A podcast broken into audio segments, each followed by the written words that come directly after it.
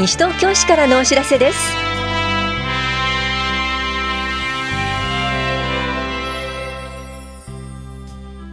今日は市税国民健康保険料の休日納付相談窓口。高齢者福祉大会などについてお知らせします。インタビュールームお話は西東京市北原児童館館長の島崎博美さん。テーマはパフォーマンス表彰賞出演者募集です。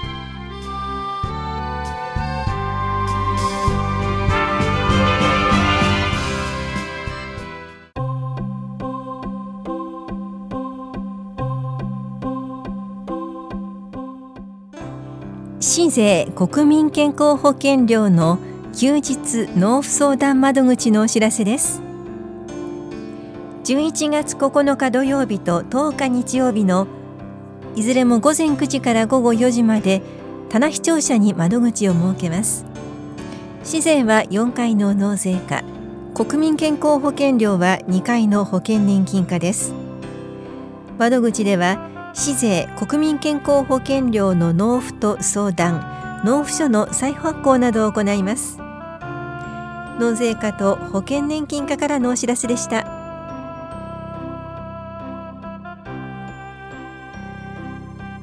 高齢者福祉大会のお知らせです。西東京市在住で60歳以上の方を対象に11月13日水曜日午前10時から午後4時まで法や木漏れ日ホールで行われます。式典とハサミや紙太郎によるお笑い紙切り漫談。風林火山による喜劇人情芝居の公演。市内各高齢者クラブによる演芸が行われます。ご覧になりたい方は当日直接会場へお越しください。お問い合わせは社会福祉協議会までどうぞ。高齢者支援課からのお知らせでした。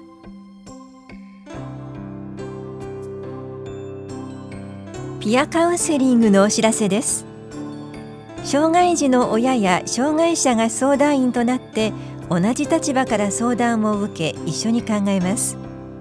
対象は就学前から高校生までの障害児の保護者です。11月12日火曜日午前9時15分から10時までと10時半から11時15分まで障害者総合支援センターフレンドリーで行います。グループでの相談も可能です。代表の方がお申し込みください。相談ご希望の方は電話、ファックスでお申し込みください。お申し込みお問い合わせは相談支援センターエポックまでどうぞ。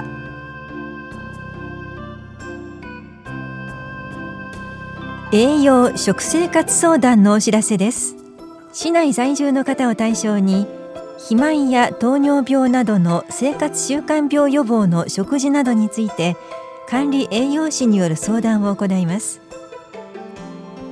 11月15日金曜日午前9時から正午まで田無総合福祉センターで行われます。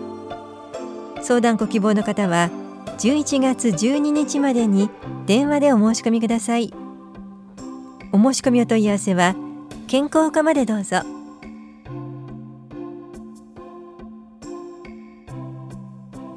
耐震フェアのお知らせです。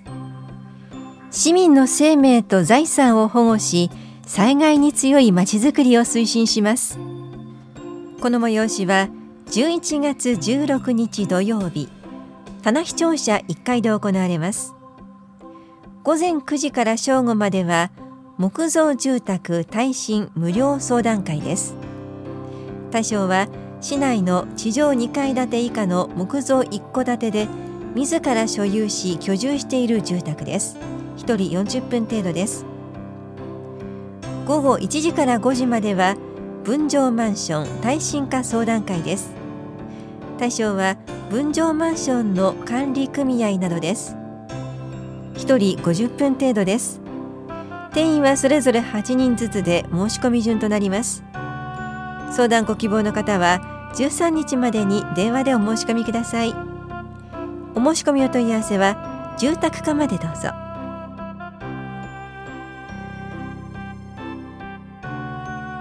喉頭がん検診の締め切りが迫っています。検診期間は11月30日までで対象となるのは40歳以上で特に喫煙する方です。費用は600円です。申し込みは市役所健康課宛にはがきを郵送するか法や保健福祉総合センター健康課棚視聴者2階保険年金課の窓口また市のホームページから申し込みください。締め切りは11月15日です。詳しくは健康事業ガイドまたは市のホームページをご覧ください。大谷保健福祉総合センター健康課からのお知らせでした。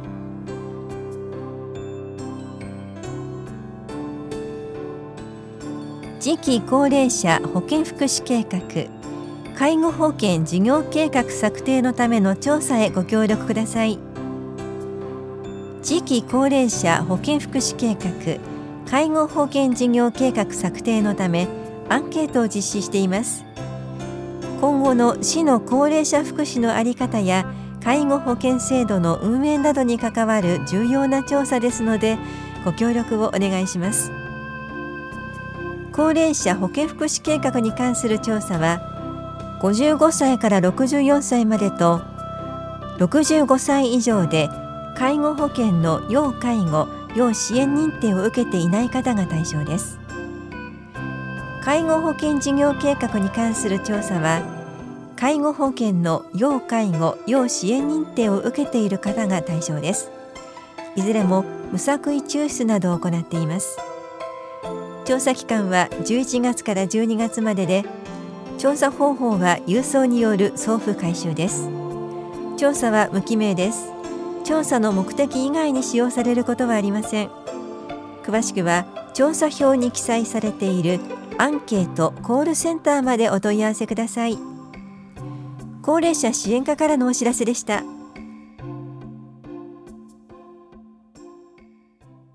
インタビュールーム。お話は西東京市北原児童館館長島崎博美さんテーマは中高生年代プロジェクトパフォーマンス表彰賞出演者募集。担当は近藤直子です。中高生年代プロジェクトパフォーマンス表彰賞。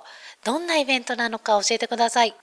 中学、高校生の年代の皆さんがステージでパフォーマンスを、え披露してもらえる場です。まあ、目的としてはですね、普段の活動の成果を、えーそしてまあそのパフォーマンスをですね披露する場を、えー、高校生の企画スタッフと作り上げることを目的としています。今年度は開催はいつになりますか？そして会場はどこになるんでしょうか？はい。令和2年2月8日土曜日午後2時から6時を予定していて、えー、コール田無地下2階多目的ホールになりますパフォーマンス少々賞。この名前はもう市民の皆さんにもおなじみになってると思うんですけれども、そもそもこのパフォーマンス少々賞、どなたがどんな思いを込めて付けられたんですか？12年前ぐらいになりますけれども当時の高校生企画スタッフがこのタイトルを命名しましたバラエティに富んだいろいろな方々のパフォーマンスを届けたい、そんなショーにしたいという思いが詰まっています。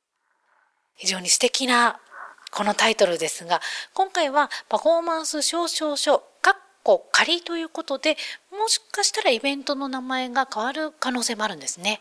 はい。これから高校生企画スタッフ会議も始まっていくんですけれども、その高校生企画スタッフ会議の中で決めていきますので、えー、歌唱ということにさせていただいてます。さて今回はパフォーマーを募集しているということですが例年このステージではどんな企画が行われてきたんですか、えー、コーラス劇ダンスバンドなどですね、まあ、以前には、えー、ジャグリングや、えー、中学生のお笑いコンビの出演もありましたジャンルは問いませんので、いろいろな方が出演していただきたいと思います。お笑いコンビもいたんですね。あの部活の方が多かったりするんですか？あの割合としては多いんですけれども本当にそれ以外にもですね普段やってるパフォーマンスも見せてくれる方たちもいます、はい、部活だけではなく有志の方もっていうところですかね。はい。それでは今回このパフォーマー募集応募できる方はどんな方でしょうか？市内在住在学在勤の中学生高校生の年代の皆さん。個人グループは問いません。近隣の生徒さんでも OK です。申し込み方法も教えてください、北原児童館に直接お電話をいただくか、メールでもお申し込みができます。では北原児童館のお電話番号も教えてください、はい、042-461-2156です。あとは詳しくは、えー、どこかに掲載されたりしますか、はい。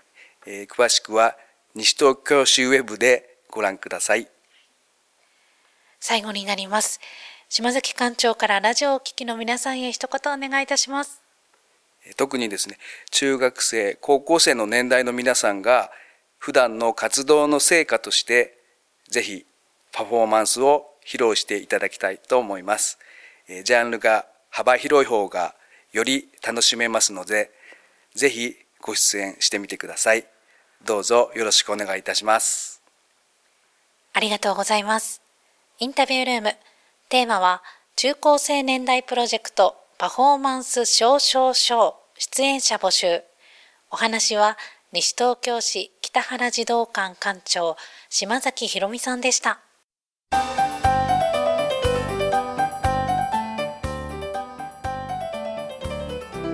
日本語スピーチコンテスト2019にお出かけください市内の外国人による日本語スピーチ。市内在学の外国につながる小中学生による日本語メッセージとアフリカの太鼓などを披露します。この催しは12月1日日曜日午後1時から4時までコール田無で行われます。終了後交流パーティーもあります。聞きになりたい方は当日直接会場へお越しください。主催は NPO 法人西東京市多文化共生センターです。詳しくは多文化共生センター内実行委員会までお問い合わせください。文化振興課からのお知らせでした。